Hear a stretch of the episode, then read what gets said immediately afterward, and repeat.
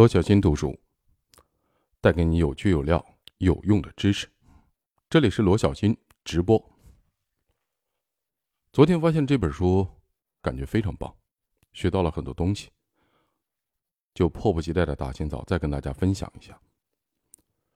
在一次会议上，IBM 的一群经理人向微软的创始人比尔盖茨提到，他们需要一个操作系统。一开始以为 IBM 只是需要一套编程语言的比尔盖茨。马上嗅到了商机，但是微软没有操作系统，该怎么办呢？这时，比尔盖茨了解到有家小型软件公司有这样的产品，于是他花了五万块买了这个操作系统，这就是微软操作系统来历。市场上有公司在研究操作系统，这类信息是公开的，本身这不是秘密，但只有企业家嗅觉的人才会注意和关心这个话题。企业家和职业经理人的商业嗅觉是不一样的。像比尔盖茨这样的企业家就会对特定的信息敏敏感，而 IBM 的职业经理人不会有这样敏感的嗅觉。如果比尔盖茨是一位经理人，也不一定会有这样的嗅觉。关于这个嗅觉，呃，我是深有体会。什么样上？什么是嗅觉？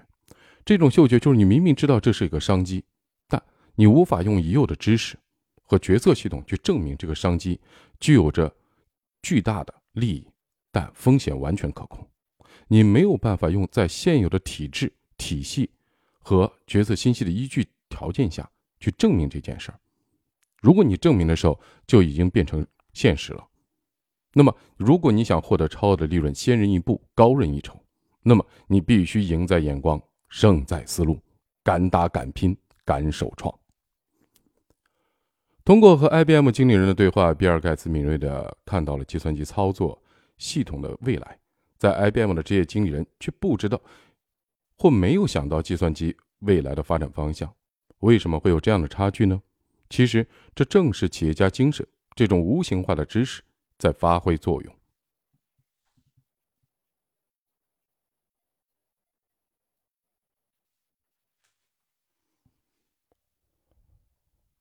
最终，比尔·盖茨和 IBM 达成了这笔业界最伟大的商业交易。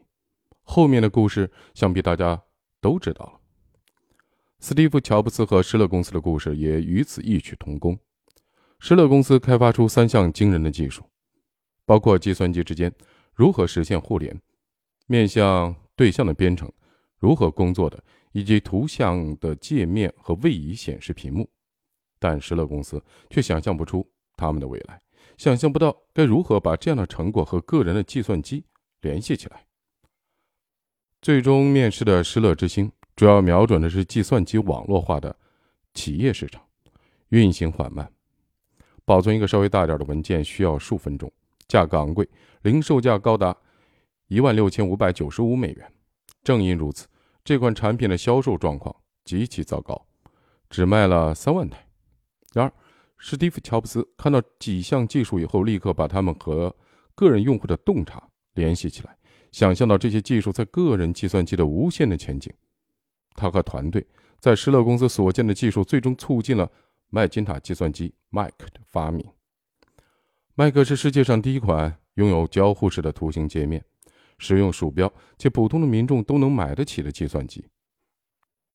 就是这种源于企业家精神的嗅觉，最终。成就了乔布斯的苹果公司。企业家以外的人群，从职业经理人到流水线的工人，知识的贡献程度逐渐降低，也就是无形化的知识的含量逐步的降低。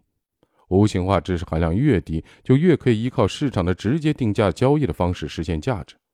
对这些人，常采用依靠付出的努力定价的方式，常见的是计时或计量的方式。对一般的打工者而言，这是一个有效的商业模式。今天干，今天就能能拿到钱。昨天还写了一篇文章，叫“轻资产和重资产的问题”。着迷于轻资产就是这样，只着迷于当下的利益，现把现能拿到什么？这种生意只能靠出卖体力和时间。你老了怎么办？这是个本质问题，就包括很多人痴迷做咨询。我读了很多这些业界名人的书。读的越多，越发现，如果你要保持这种状态，你就必须自己去付出时间，你没有办法靠一套系统去赚钱。如果你要有一套系统赚钱，你就必须在前期投入巨量的资金，长期的坚持。比如制造业，先进制造业，包括互联网，你也需要去打磨这套系统。你需要提高日活、粘性、复购率，这都需要投入重金。而只想快速拿到钱的，一单是一单的，就只能是打猎的生意。你去给别人做咨询，可以去别人那揽工程，等等等等。所以说，一个人不管你的起步有多么难，从零到一有多么艰难，可能都是从轻轻资产开始，但最终成就你商业帝国的一定是重资产。如果痴迷于轻资产，不向重资产去迭代的话，就永远会成为别人的租户。而不是房东，就像欧美垄断专利，向欠发达国家收取高额的专利费和劳务费一模一样。反过来，今天我们再看经济的转变，也是如此。即使老师、咨询顾问、律师等提供知识服务类的专业人士，他们也是一样的。他们提供的服务可能对客户具有极大的价值，但市场无法直接为他们的实际的贡献定价。或者基于他们的贡献提供直接的回报，这时他们就会退而求其次的接受计时或计量的定价方式。老师按照课时收费，咨询顾问按照工作量和非价值量计算成本，律师按照诉讼的标的的价值的百分比收费等等。当无法真正的实现自己的贡献有多大的价值的时候，无法的体现啊，人们只能做出这样的无奈之举。本质上，你卖的是时间。卖时间本质上就是卖命，生命毕竟就那几十年，所以想想看，直接定价和间接定价的妙处在哪里？我宁可，你宁可，所有人应该去选择尽可能间接定价的个人价值变现方式，而不是直接定价。随着级别升高，职业经理人会提供更多基于无形化知识的价值。当职业经理人觉得自己的能力和贡献及属于他的无形化知识的价值或贡献超越了按照年薪制或雇佣合同给他的回报时，他就不会满足于之前的约定。这个时候，他可能会考虑自己做老板，或者想拥有更多的企业的股份。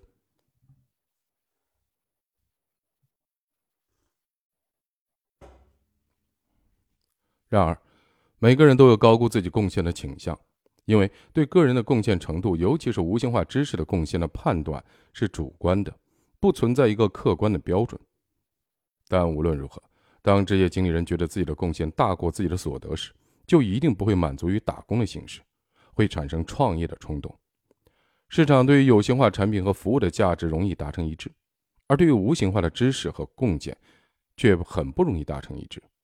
现在有很多的企业采用结果导向。以成果定价的方式对员工的努力和贡献进行间接的计算和衡量，目的就是提供更有效的激励机制，这样既节省了监察费用，也更好的体现了知识的价值。当然，这种定价方法不如以时间、数量来定价的方法那么简单有效，看似更公平。呵呵，争议往往也很大。事实的确如此，一件事情的成败可能源于很多因素，要想讲清楚。归因到具体的某一个或某几个人，或衡量某一个要素的贡献，很难。对努力过程的监督以及结果和贡献的计算，更是难上加难。虽然经理人和企业家都可以算作知识的工作者，但他们往往会选择不同的对无形化知识的回报模式。相对而言，职业经理人更倾向于选择用时间，比如雇佣合同，衡量自己的价值，因为这样做。自己好像没有什么风险，个人生活更稳定。这是因为经理人对企业不具有剩余权，而企业家对自己的企业拥有剩余权。剩余权是指对企业利润享有最终的支配权，也是人对自己的决策负责的最终保障。剩余权的机制解决了企业家贡献的激励问题。企业按照量化的指标管理职业经理人。这使得职业经理人会优先的考虑个人的风险最小的路径，比如企业内部各个机构的负责人都是职业经理人，他们扛着企业的量化指标，但本质上他们是回避风险的人群，不会为没有足够的激励机制，甚至可能有惩罚机制的企业去冒职业的风险。读到这儿，你是不是马上有所悟？所以说，国企、央企它一定是风险厌恶型的，宁可去做传统的日复一日的重复的事业，靠资本去推动的，靠过去的红海竞争推动的事情。为什么？因为这样自己没风险。大企业明的也是一模一样。毕竟我领了这份薪水还挺高的，一年几百万、上千万的多的是，我干嘛要冒这个风险？所以说，企业活不过九十九年，最后都会死在职业经理手里。为什么？没有这种创新的动力，我干嘛跟自己过不去？饭不好吃还是觉不好睡？没事给自己找事儿，搞不好还死无葬身之地，有病啊！当然了，这不是否定职业经理人的价值，只是分析激励对个人行为的不同作用。乔布斯知道自己不适合做经理人，所以1983年他主动请来当时的百事可乐总裁约翰斯卡利，用他来管理苹果公司。两年以后，乔布斯被董事会赶走，就是因为他。战略大师迈克尔波特的企业战略思维极大地影响了企业经营和管理。但他是商学院的教授，教书做研究的回报不能体现理论对市场的贡献，于是他搞了一家咨询公司。波特的想法是对的，因为这样可以最大化自己无形化知识的收益，实现更合理的价值。但是他的咨询公司最后倒闭了，不得不宣布破产。如同千万失败的企业家一样，即使你有了了不起的思想和创意，即使企业的制度是证明个人价值的好制度，但企业制度本身。并不能保证你创业成功，你能否成功是另外一回事。后面我们还会说到，在一个充满了不确定性的世界里，没有任何的办法保证你的决策是正确的和你一定会成功。用过程中付出的努力，还是用努力的成果来定价，取决于量化的难度。有些是可以量化、可以预期的，有些是无法预期、难以量化的。值得一提的是，用企业家精神。要求职业经理人，并不公平。很多的企业都鼓励员工有创新精神，为企业无私奉献。如果经理人创意的回报在一定的范围可以预期，那么他们还是愿意和企业合作共处的。一旦回报超过了激励，或一旦个人认为回报激励不足，他们就不会满足于作为一个经理人的回报，用企业家精神要求别人做贡献。你就要给他们企业家形式的回报和激励。所以。要求职业经理人做出企业家水平的贡献，却不提供企业家水平的激励和回报，是不道德的，也不公平。大家好，这里是罗小新直播，带给你有趣有料、有用的知识。读书不死读书，要有自己的体会和见解，这是罗小新直播的特点。不喜欢的话，欢迎大家去买书。好，我们继续。信息不对称和知识的无形化。既是决策约束，也是决策的驱动。决策约束是什么？没有人拥有所有的信息。一方面是信息的不对称，另一方面是知识的无形化，这两者构成了决策的约束条件。经济活动并不是要改变信息不对称，而是要利用信息不对称。市场和企业的制度就是帮助我们利用信息不对称和知识无形化，达成分工和合作的机制。社会和经济组织的复杂系统的活动。都具有这个特点。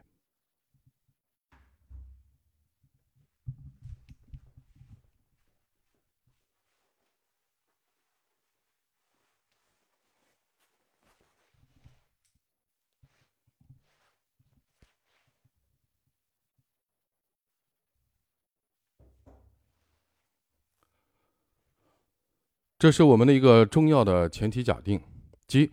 在信息越来越不对称的世界里，决策者不可能拥有决策所需的所有信息。但是，即使你并不拥有所有信息，你还得做出决策。其实，所有的信息都具备的话，就只是计算，不是决策了。你要掌握该掌握的信息，同时也得接受每个人掌握的信息是有限的这个现实。真正让我们下定决心做重大决策的是价值观和直觉，这。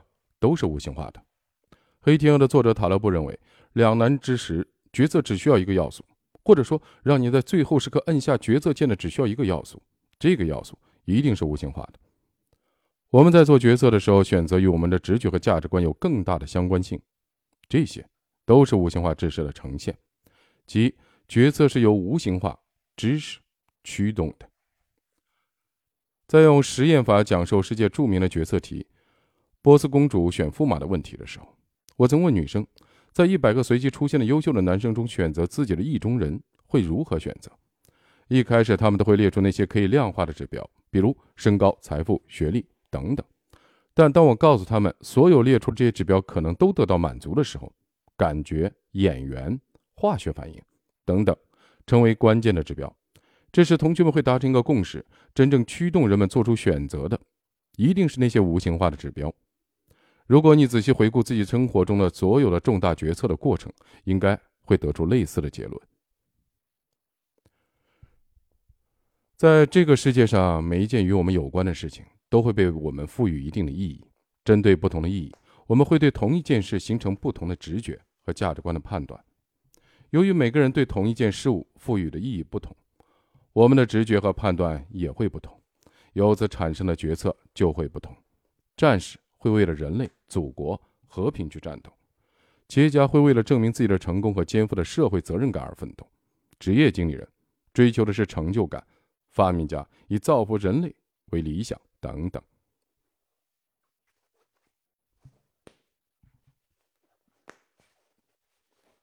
意义是无形化的，我们根据意义所产生的直觉做出的判断，又赋予了标的物价值观上的意义，所以价值观是无形化的。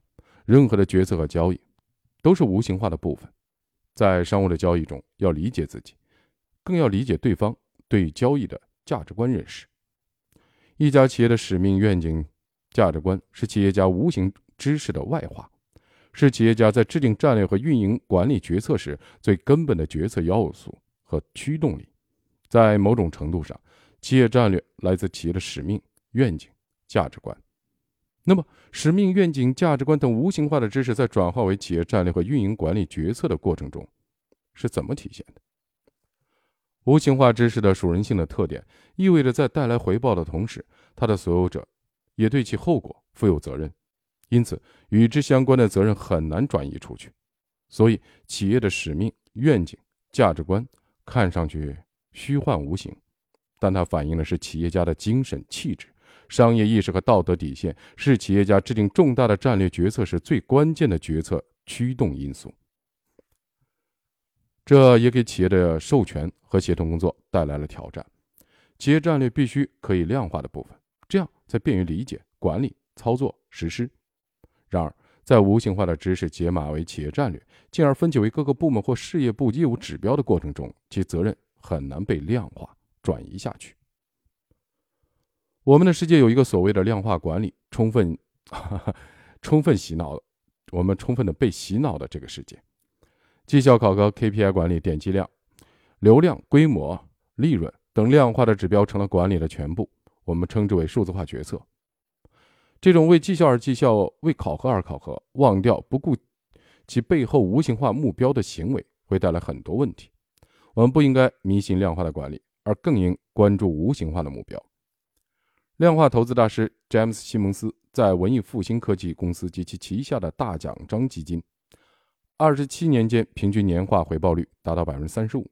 同期，巴菲特的伯克希尔哈撒韦公司每股账面年化回报率是百分之十五点九四，标准普尔五百指数年化回报率约为百分之十点二七。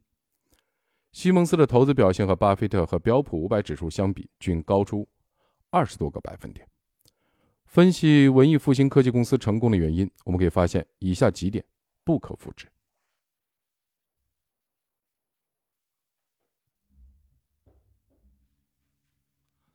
谢谢你啊，幺三幺九，大清早送了这么多小心心、小花花，感谢感谢。有时候感觉是自己在直播，自说自话，谢谢。首先，文艺复兴科技雇佣了很多专家，这些专家几乎都不是金融专家，而是数学家、物理学家或统计学家，这减少了金融投资行业的知识诅咒和经验的陷阱，使他们可以更充分的、自由的讨论，而不受背景约束。要知道，这些人不是一般的外行，他们是世界上最聪明的大脑。这些最聪明的大脑之间的充分的辩论，会产生伟大的思想和创新。其次，这些最聪明的大脑对市场上发生的变化和有价值信息的具有极强的嗅觉和捕捉能力，这就构成了更新模型、调整参数的基础。最后，这家公司的激励机制也很有趣，公司不设个人业绩指标，而是根据基金的表现，大家共享成功结果。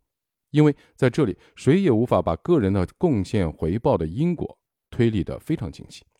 这些人的贡献是无形化的，本来就很难量化，加上知识的复杂性，很难搞清楚哪一个单独的想法起了作用，或哪个灵感激发了知识的更新。搞清楚这些东西的成本高的令人无法承受。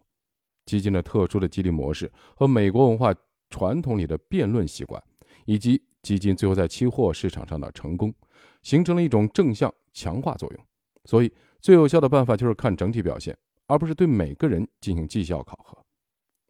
由此我们可以看到，对于无形化知识含量较高的复杂系统，个人绩效考核、个人的 KPI 的管理的作用和价值非常有限。这也是我一直强调关注无形化目标的原因。说来有趣啊，西蒙斯这样的量化大师，对于复杂金融资本市场所有的投资，都是量化的。却无法量化自己团队里每个人的绩效。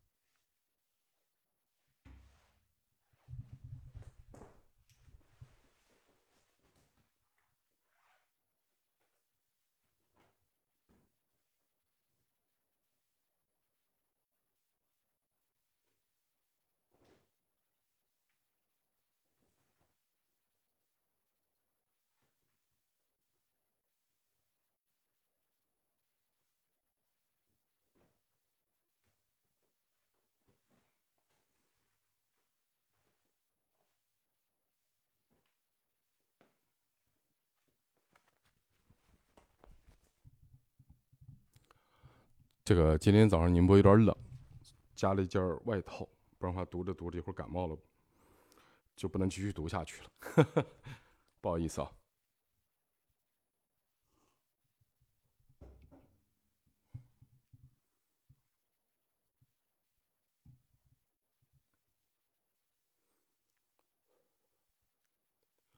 事实上，无形化知识的责任也不应该被量化和转移。因为企业的战略和运营管理的决策，最终必须和企业的剩余权相匹配。也就是说，拥有企业剩余权的人必须对目标负有终极责任。这种责任是通过企业或私有财产的剩余权体现的。那我读到这儿，突然就有个感受：如果企业的决策者对企业的剩余权没有任何权益，那么他的决策。基于什么呢？他有什么激励呢？那他其实还是一个职业经理人。他没有剩余权的时候，他不会做任何创新，因为只要创新就可能会失败，失败会影响现有利益。成功，他没有利益。如果是你，会怎么选择？企业的战略需要区分目标和指标，指标是一种管理手段，目标。才是真正的目的。如果只看指标，就很容易忘记原来的目标。当然，下一个的问题就是：谁对指标负责？谁对目标负责？对管理而言，有形化的指标并不是难点，无形化的目标才是。管理的终极的重点应该是无形化的目标，所以可以量化和转移的有形化的指标，都是实现无形化目标的手段。事实上，也只有那些可以量化的指标。才是可以转移和分配的。换句话说，在企业的任务层层落地的时候，就需要对其进行剥离。交给部门和下属的任务必须是具体的、可量化的，但其无形化的部分要留给高层。无形化的收益需要与责任联系在一起，永远跟最终对他负责人捆绑在一起，即任务无形化的部分永远是高层责任。我特别。不喜欢那种只讲道，所谓只讲原理不讲方法的书。这本书非常棒。好了，大家也知道解决方法了。无形化的东西永远是高层的责任。如果对剩余权、企业的剩余权没有分配权，那么这个人就不会为目标负责，他只会为指标负责。这样的人，不管他身处于什么样的岗位，哪怕他是董事长，请记住，他只是一个职业经理人。那么所有的创新，你跟他汇报，结果就只有一件。被否决。企业的管理能力也是一样的。我们强调，管理者有三种能力：技术能力、运营能力和战略能力。这三种能力也是管理能力的三个层次。技术能力是比较容易说清楚的，运营能力是无形化成分。运营能力里面的运营能力里无形化的成分比技术能力高很多，而战略能力这个层面更是难以琢磨，诡谲难测。我们所处的商业环境越来越复杂，电子商务和社交平台结合，形成新的商业的生态，线上线下、私域公域、物理的心理等等，共同构成了这个系统。网络生态中的各种连接互相具有代偿性，偿是偿还的偿，不同的网络互相的补偿且相互挑战，这是一个新商业系统，这是一个复杂系统。针对这个系统的决策，对管理者来说是更大的挑战。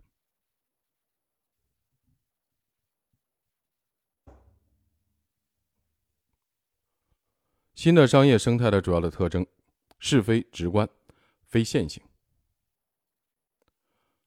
这块的断句有问题。新商业生态，新商业生态的主要特点是非直观、非线性的，商业逻辑不再直接明显，直觉只能看到表面和局部，决策的作用会在你完全意想不到的地方出现。传统的预测、预测分析和管理手段已经不再适应新的商业生态的管理。投资决定不能再完全的依赖传统的 ROI、KPI 的做法，没有一个指标会毫无价值。但也没有一个指标能给你足够的决策信息。一家五百强企业的 CFO 曾经感慨，这几年的变化让他认识到，追求传统的财务精确已经完全不可能，再也没有完美的模型和精确的数据帮你决策。图灵奖的得主理查德·哈明在谈到如何变得卓越的时候说，在很多领域，通往卓越的道路不是精确的计算的结果。而是模糊与含糊不清的。罗素说：“如果一个人告诉你他精确的知道某事，那么可以肯定你正在和一个不精确的人说话。”我打高尔夫球的时候，特别是推杆的时候，不喜欢用球上的细线瞄准，而是会用粗的图标来瞄准，因为这条细线会让我感觉过于精确，而让我错失一些可能关键的影响指标。用后面的复杂系统理论来说，整个的推杆的过程不是一个简单的物理过程，它包括心理、体力等等因素。只依赖精确的物理系统，这个指标是不够的。完全靠量化的有形数字指标做出的是计算，不是决策。这里我要强调一点，我不认，我不认同只根据数据做出的决策，并不是否定有形化的事物的量化管理。能够被量化的指标或任务，应该也许。被量化，而且这种量化肯定是高效的。但是数据不是事物的全部。呃，我也非常赞成这个观点。我是一个数字化的坚决的拥护者，拥趸啊。数字化决策的下一步应该就是智能决策了。那么机器自主的识别、呃分类，然后根据数据模型做出决策，这是我们 AI 的最终目标。不过这里面有一个很大的。伪命题，前面我们也读到过信息的不对称问题，就是没有哪个数据模型系统，没有个哪个智能化系统把你所需要的所有的数据参数都找全。请注意，是所有的信息你都找全，没有，没这种可能性。那既然没有这种可能性，你拿残缺的信息去做出绝对正确的判断，那是不可能的事情。也就是说，本身就是个信息茧房，你却以为它是数据的全部，那么这样做出的决定也只是这个茧房的决定，它并非是真理。所以说，数据决策很重要，但它不是全部。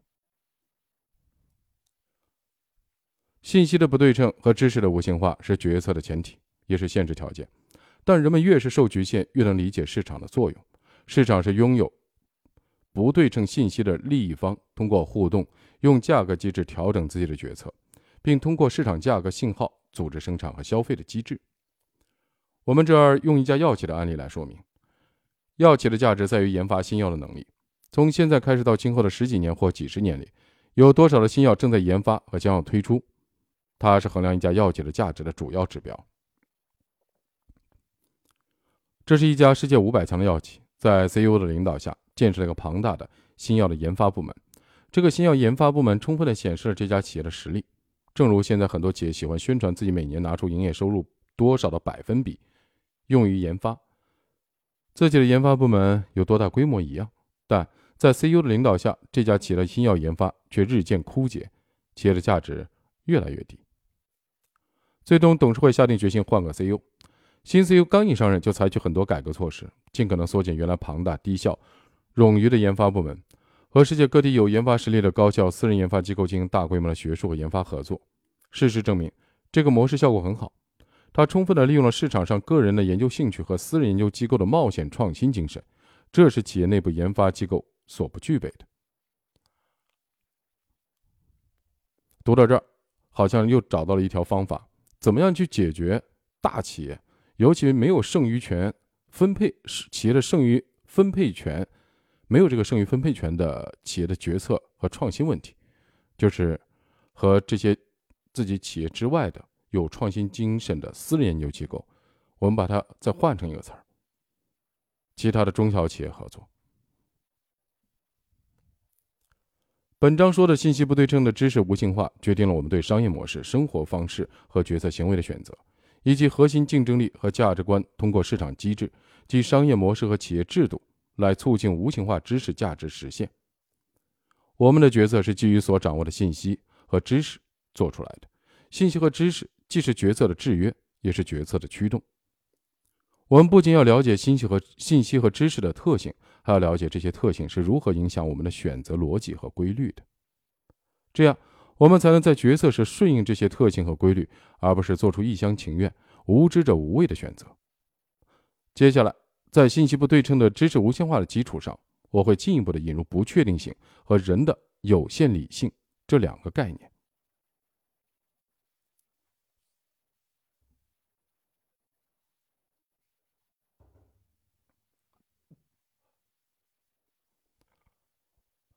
选一个可能让你获奖的数字，确保不要让别人看到你的选择，也确保自己别去看别人的选择。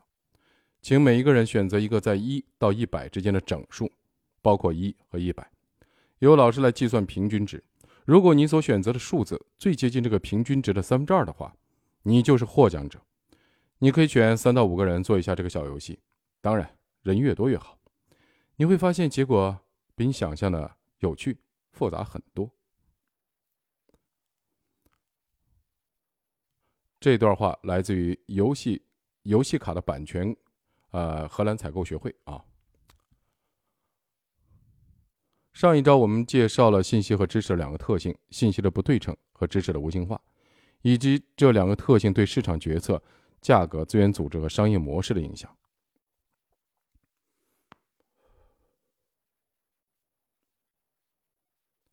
这是一个信息越来越不对称的世界。这两个特性的客观的存在是人类所不能改变的，我们只能加以利用。在这一章，我们要挖掘人类主观上的认知的局限，即人的有限理性。这会让我们了解，不仅客观世界的信息是不完美的，而且人类在主观上也存在很多的局限。这些局限在无形之中限制和影响我们在信息接收、事实判断以及决策方面的行为，并常常的误导我们的行为，影响我们的决策质量。因为最终做决策的是具体的人，而具体的人都是有限理性。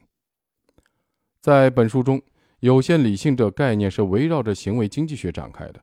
行为经济学的有限的理性认为，我们不仅无法掌握完全的信息，而且我们的认知也是不完全的。我们的主观的认知会导致我们对存在的事实和信息视而不见。信息本身有限，而我们还在有意无意地对信息做出不完全的片面的选择。这导致了我们的认知局限，而认知局限又对我们的决策和行为产生了影响。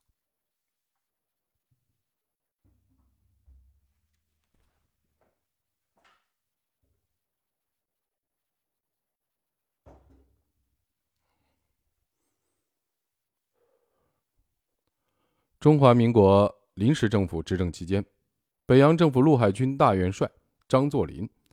他曾经有一个跟随了他多年的秘书，叫任玉林。张作霖升任东三省巡阅使的时候，任玉林也升为巡阅使秘书长。后来张作霖入京，就任北洋政府陆海军大元帅，并组建内阁。当时很多人都认为任玉林会任命为，啊，会被任命为内务总长或教育总长。然而，张作霖在京执政三年多，内阁改组八次，从未对任玉林进行过任何提名。于是有人替任玉林打抱不平，对张作霖说：“任玉林跟你了十多年，忠心耿耿，你为什么不提拔他呢？”张作霖的回答是：“任玉林是个好人啊，我对他没有什么成见。不过他做了我八年的秘书长，却没有和我抬过一次杠。难道这八年我就没做过一件错事吗？用一个只知道听话和奉承我的人，这样会误大事的。将帅身边最忌讳的就是这样的人。”这个道理用在企业的管理上也非常的适用。那么，张作霖的用人智慧有什么心理学和行为学上的道理呢？其实，他的用人之道不仅体现了他的大格局，更体现出他已经克服了有限理性人的决策的心理局限。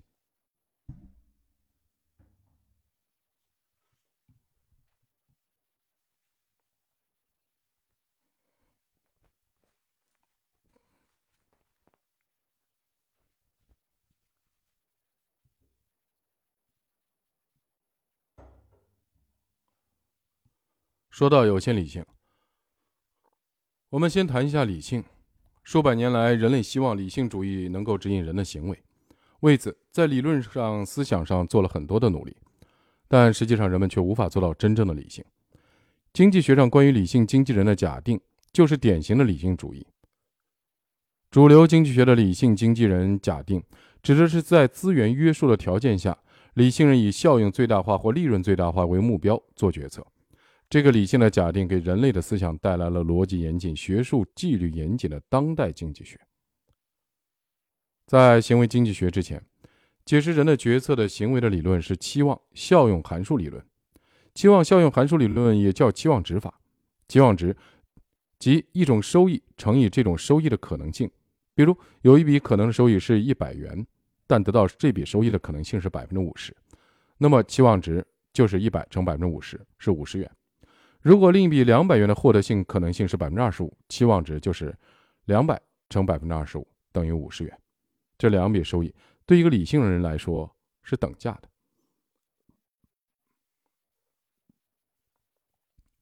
期望效用函数理论必须维护理性人假定，从而使得效用函数具有一致性，即同样的财富增加程度带给每个人幸福程度是一样的。但我们都知道，每个人对幸福的理解完全不同。这种完美的假定只是想象出来的，是为了满足学术的方法上的要求而做出的。甚至可以认为，这种严格的、不切实际的假定，只是为了迁就我们在学术研究能力上的局限，被迫做出来的。理性的经纪人假定在解释人的现实行为的时候，就暴露了他的缺乏现实性的局限。事实上，人只有具备有限的理性，且有限理性的人是各异的。接近实际的理论必须接受人是有限理性的现实，去研究有限理性的人，而不是一厢情愿的呼唤绝对的理性。丹尼尔·卡尼曼是第一位获得诺贝尔经济学奖的心理学家，同时也是一位行为经济学家。当年与他同时获奖的还有实验经济学家弗农·史密斯，心理学家和实验经济学家一起获奖，这不是巧合。因为有限理性的假定，行为经济学无法建立于理性的数理经济学模型，方法论上必须依赖对现实的、真实的、具体的人的实验和观察。所以，史密斯和卡尼曼都用实验来观察人的经济行为，并因此共同获奖。作为近三十年来才发展起来的一门新兴的学科，行为经济学将我们带入了一个新的思维领域。传统的经济学只能将人假定为理性人。任何不符合理性预期的行为都是对理性的偏离，是不应该被发生的。过去的心理学主要是研究心理不正常现象和心理疾病的，而行为经济学研究的是正常人的经济行为背后的认知规律，即不具备完全理性的有限理性人的经济行为。这话听起来好像有点拗口。呵 呵说白了就是，理论再正确，但。人的决策往往都是有限理性，不能说他是非理性的，也不能说他是感性的，就是他自以为自己是理性的。理性人假定下的期望的效应理论是经典的经济学，教导人们应该怎么做；而行为经济学是实证性的经济学，描述人们实际上怎么做的。行为经济学认为，即使你主观上希望完全理性并为之努力，但大脑的惰性和认知的偏差，也会让完全理性的人认知成为不可能。不仅你不可能做到完全理性，你的对手、你的合作伙伴也不能做到这一点。在实验中和理现实中观察具体的人的经济行为，给了我们观察并分析有限理性人的策略行为的机会，具有放弃理性人假定或不依赖理性人假定的意义。事实上，行为经济学的发展拉近了经济学和管理学的距离。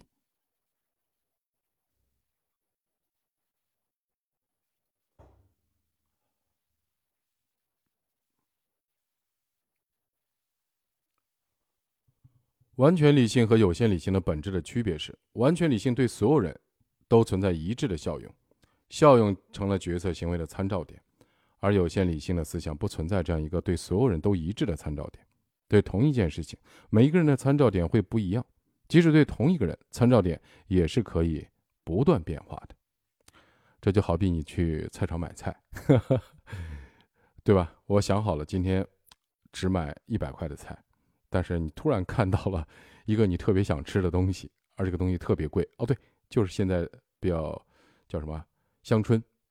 我也是，本来是很普通的想买买两把青菜，买点牛肉，看到香椿我就问他有什么春天的菜，老板娘哈哈大笑，指着香椿说他，我说这个很贵，买不起。他说今天只有一百二十八，犹豫了半天我还是买了一小把，但这一小把就八十多，这就是典型的有限理性，太感性了，超标了。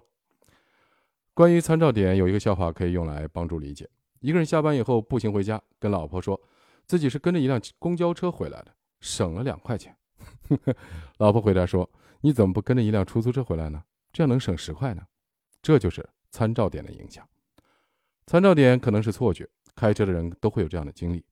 有时候你正在正坐在停着的车里，突然觉得车子向前移动或者向后滑动，其实不是你的车在动，而是旁边的一辆车子在动。这就是典型的参照物错觉。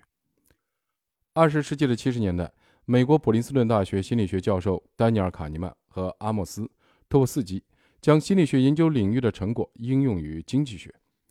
一九七九年，卡尼曼和特沃斯基提出了展望理论，也及前景理论。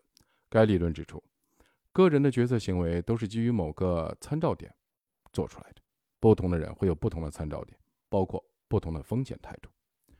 人在决策时会在心里有意无意地预设一个参照点，然后衡量每个决策或行为所预期的结果是高于还是低于这个参照点。展望理论通过一系列的实验观测，发现人的决策选择取决于预期结果和参照点的差距。这个参照点可以用框架效应来解释。框架效应是指人们对一个客观上相同的问题的不同的描述和理解，导致了不同的决策判断和行为。框架效应的概念由托沃斯基和卡尼曼于1981年首次提出。让我们先来看两个例子。第一个例子，疫情发生以后，专家告诉老百姓有 A 方案和 B 方案两个抗疫方案。采用 A 方案，百分之十的人会死；采用 B 方案，百分之九十的人能活。如果让大众做选择，多数人会选择 B 方案。但 A 和 B 其实是同一个方案。第二个例子。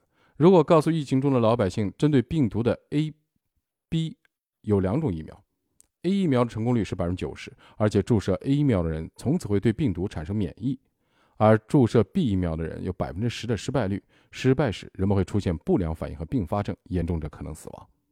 这时让大众做选择，大多数人会选择 A 疫苗，但 A 和 B 其实是同一种疫苗。如果我们相信人是完全理性的。即做理性人假定，这两个例子里的 A 和 B 两个方案本质上没有区别，所以理性人应该做出同样的选择。但正因为人不是完全理性的，所以在这两个例子里，同一个方案的不同的表述就对人产生了不同的影响。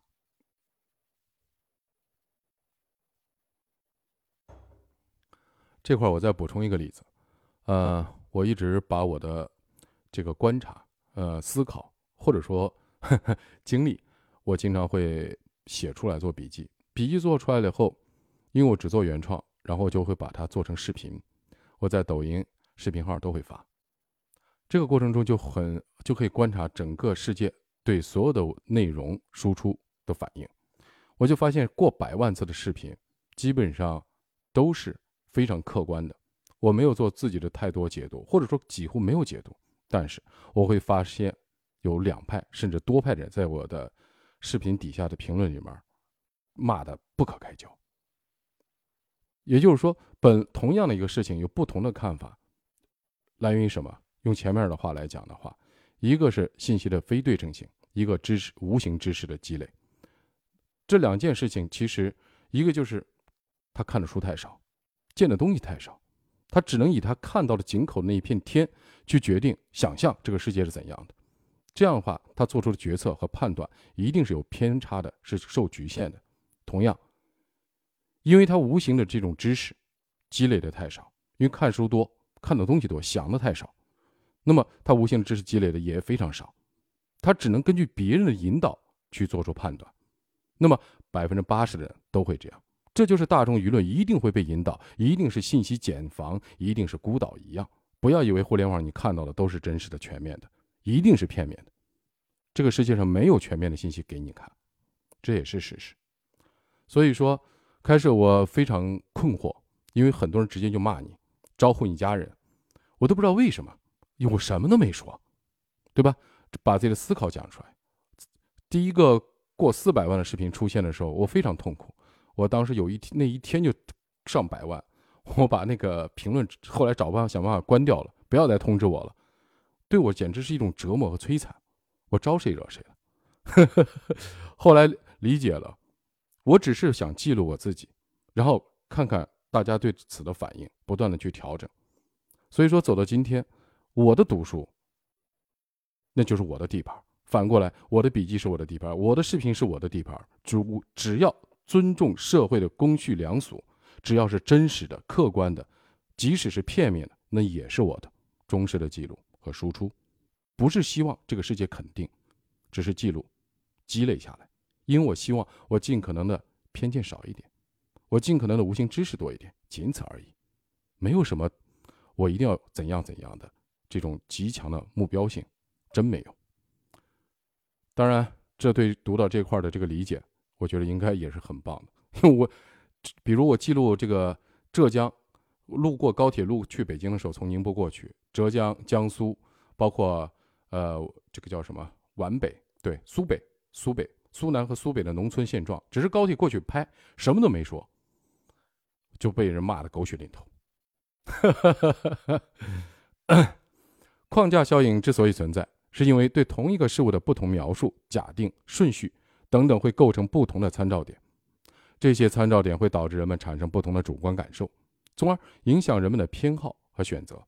比如在第一个例子里，A 方案的表述以无人生还为参照点，每多救活一个人就是一种收益；而 B 方案的表述则以无人死去为参照点，每多死去一个人都是一种损失。参照点选择的不同，影响了决策人的认知，使其做出了不同的选择。参照点是可以变化的，每个人基于参照点的变化，会对同一个方案产生不一致的认知和反应。表达方式会影响我们对得与失的认知，因为我们的认知形成受到信息输入方式的影响，而沟通是构建信息影响别人的方式，是有意的利用心理效应影响别人立场的行为。所以，表达方式对沟通效果。很重要。我们常说，你说什么不重要，重要的是你怎么说的。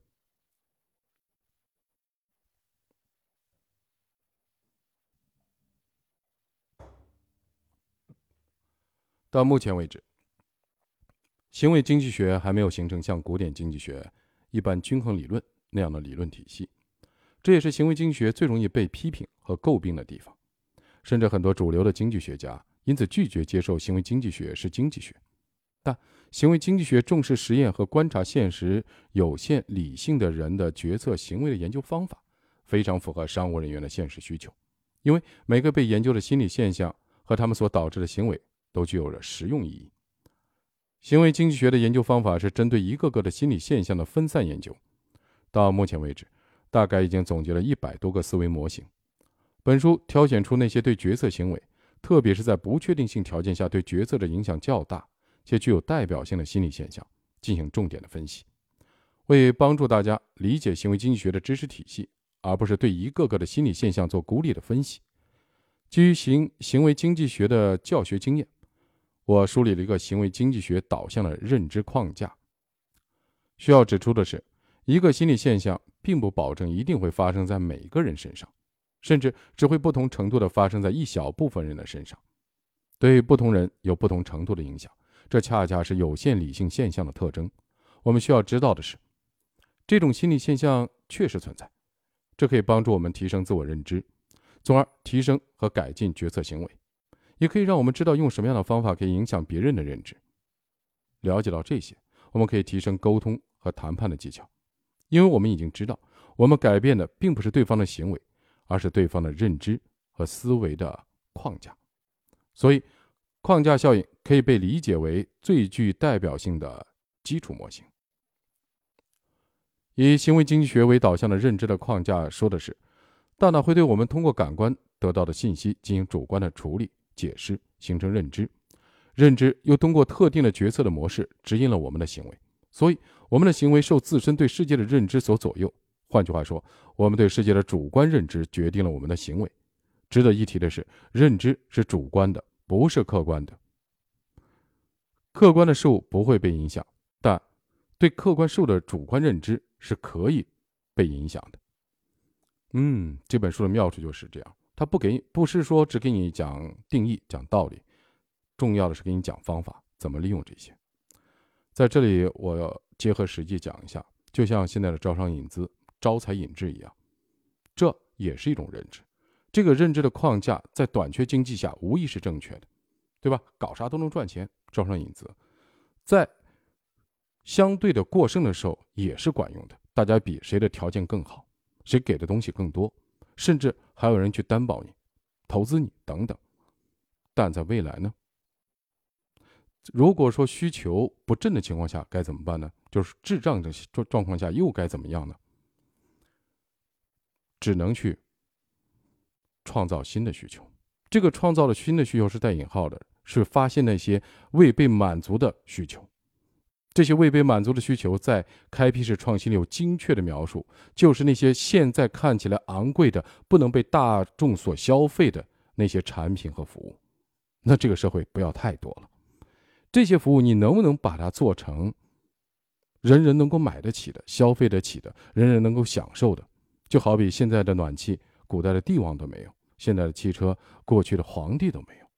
我们一个普通人现在过得都比慈禧过得好。我在故宫看过，他的房间太小了，还不通风，简直是惨无人道。所以这些皇帝活不长。这就是创新的地方。那现在这样的机会不要太多，这也是一种认知。换一个思维去看。特斯拉把汽车十五万一辆超出卖的时候，别人在骂死特斯拉。但特斯拉即使降到十五万，还有百分之四十利润。为什么？因为它有个增量保险这个概念，在美国已经开始实施了。它也就是说，你卖一个产品的时候，不要不理解成这只是一个产品，它只是希望能够用可持续的能源改变人类社会。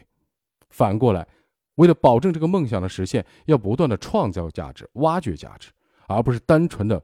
卖车，为什么特别？我就联想到这一点。读的过程中，因为上一周刚刚去了一趟吉林，高铁去北京，从长春回北京出差。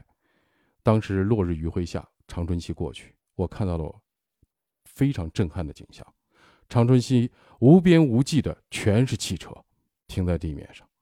我想起了几年前在南方周末看到了一篇深度报道，当时就采访一汽的。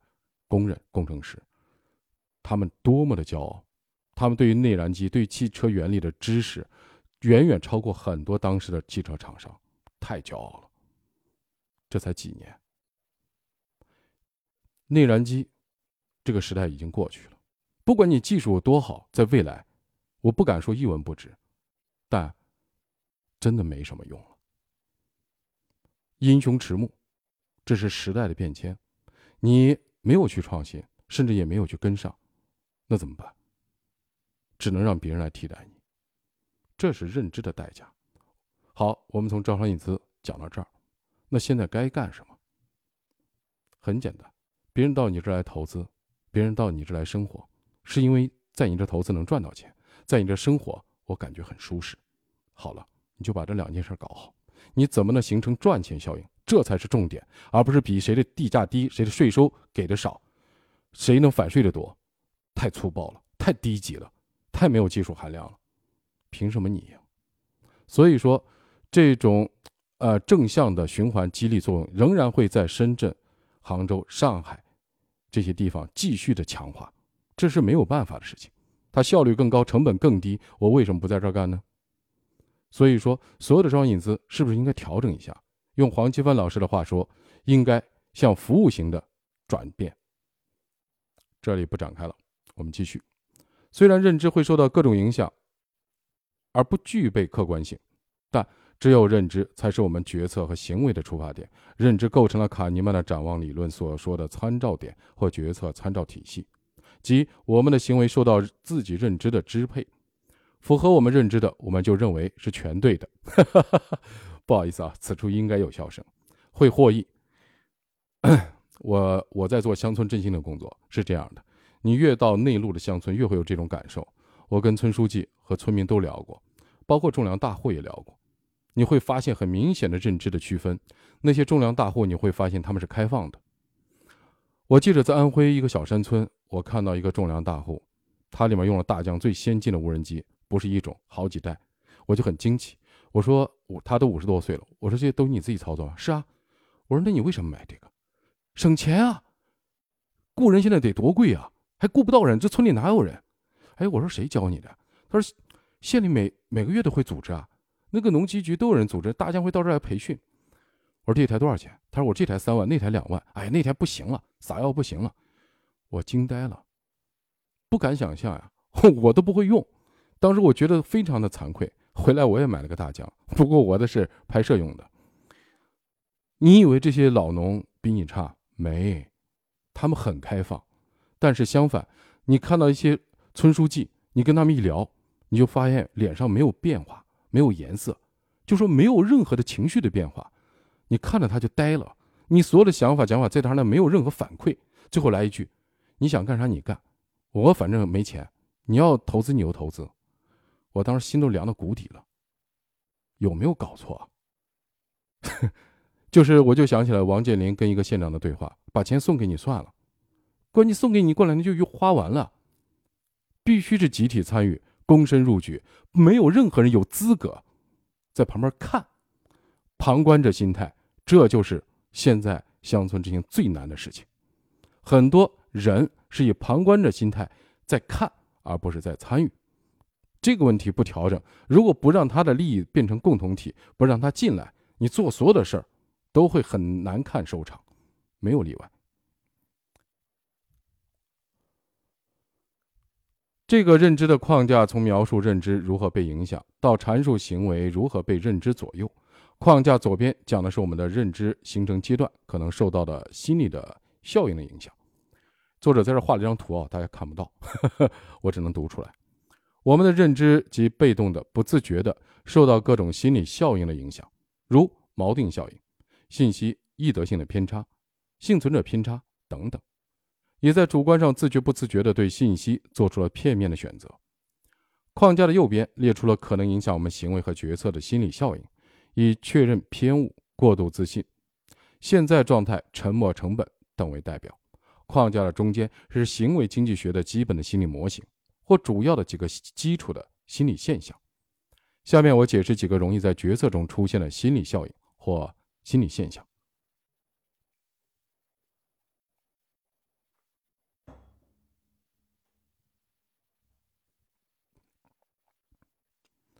第一，自我中心，最自然的认知的局限出发点。罗伯特·斯滕伯格教授认为，愚昧的首要的条件就是自我中心。每个人。单方面的决定着自己看世界的方式，并用这种方式推及他人，认为别人也是这样的看世界，这就是错误的共识效应。斯坦福大学心理系做过一个这样的实验：一个实验者不哼唱旋律，只在桌面上用手打一支儿歌的节拍。另一位实验者猜曲名，演奏者期望猜对的概率是百分之五十，然而真正猜对曲名的只有百分之二点五。陷入自我中心的演奏者以为儿歌的节奏如此之明确，已经给了对方充分的信息，但事实好像不是这样。自我中心特点就是，我是这样认为的，别人也会这样认为。二、现在状态扭曲过去和未来的原因。现在状态是说，在我们的认知里，过去并不存在。我们对控制的需求驱使我们不仅用现在的状态去解释过去。而且还预测着未来。我们对控制的需求，要求我们对过去有所解释，而现在的状态往往成为我们解释过去的参照点。那些对孩子非常严厉的父母，总以为自己当年很用功，其实不尽然。大多数情况下，他们当年的表现和努力还不如他们的孩子。一方面，无论是充满光明的未来，还是悲观的预测，其实是现在的状态制造出来的幻觉。另一方面，一个人使自己具有控制力，这就需要对过去有所解释。三后见之明，所有的认知都是事后诸葛亮。后见之明说的是人类有着事后解释事情的非凡的能力。我就知道会是这样的，我早知道会这样。这些其实都是后见之明。我们对事物现象的各种的解释，包括最严肃的理论研究，其实都是后见之明。没有人能够预测到新冠肺炎疫情的爆发。但疫情爆发之后，所有人都会给他一个自己能够接受的合理的解释。读到这儿，我突然在想，如果在当时你有先见之明，当时你提出了不同的意见，你会不会变成所有人的对立面呢？在我们中国的文化语境里，这些人都是什么人？沉默者。你不做沉默者，就会变成别人的对立面。干嘛得罪人呢？四，控制错觉，不希望失去对世界控制的意识。虽然人知道有些事情是偶然事件，比如彩票，不过他们仍然错误地认为他们是可以由自己控制的。这种错觉不符合本身特征的错误的感知，但它并非幻觉。电梯里的关门键通常是无效的，但很多人喜欢按，因为这个动作会让他们产生一种控制错觉。赌徒想要一个大数字时会使劲地掷骰子，希望小数字时会尽量温柔。球迷看球的时候会忍不住关键时刻做一些手势和眼脚步的动作，仿佛这样就能干预比赛的结果。这是控制错觉。人不喜欢失去控制，就像不喜欢不确定性一样。一位 CEO 告诉我，他必须将每个月的预期的销售量和实际的销售量的差异变化控制在很小的可以接受的范围内，因为如果销量和预期差很多，管理层会觉得失去了控制。关于控制错觉，心理学家做过这样一个实验：他们向一家保险公司的员工发放一批彩票，员工只需花一美元就能购买一张彩票，有机会得到高达百万美元的巨额奖励。彩票的号码可以机选，也可以由员工自己选择。当员工挑选完毕之后，心理学家让该保险公司和他们协商，希望可以购买他们手中的选票啊彩票。结果呢，机选彩票的转让价格每张一块六，而自选彩票价格是每张八块六。当心理学家们调查自己自选彩票号码的员工为什么会提高转让价时，员工们的回答是：他们觉得自己选择的彩票中奖率会高一些。人们之所以会认为自己选择的彩票更容易中奖，就是因为控制错觉。控制错觉是认知影响行为的典型的心理偏误。由于平日的生活事件能用自己的能力加以支配，人们会把错觉扩展到偶然性的事件上。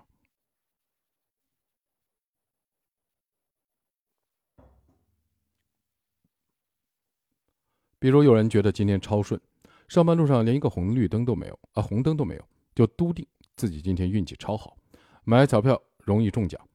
再如看病，人们总是愿意选贵一点的医生，好像多付钱找个好点的医生就更容易治好。但绝大多数常规病，每位医生的处理方案是一样的，是否能够治好，多久能治好，取决于每个人身体素质和病情具体的情况，和付钱多少没关系。这里说的偶然事件就是不确定性事件。即本质上不由人们控制的不确定性事件，而且没有概率可以依赖。由控制错觉产生的控制感，可以为个体提供体验的乐观、希望的认知基础，降低压抑、压力、抑郁等负性负面的情绪体验，直接或间接的影响个体行为的产生和方式，影响人的思维模式和情感反应模式。这种错觉并非幻觉，它不同于想象，而是一种需要加以认识并尽可能克服的本能。好，今天的直播到此结束，好不好？评论告诉我，下次再见。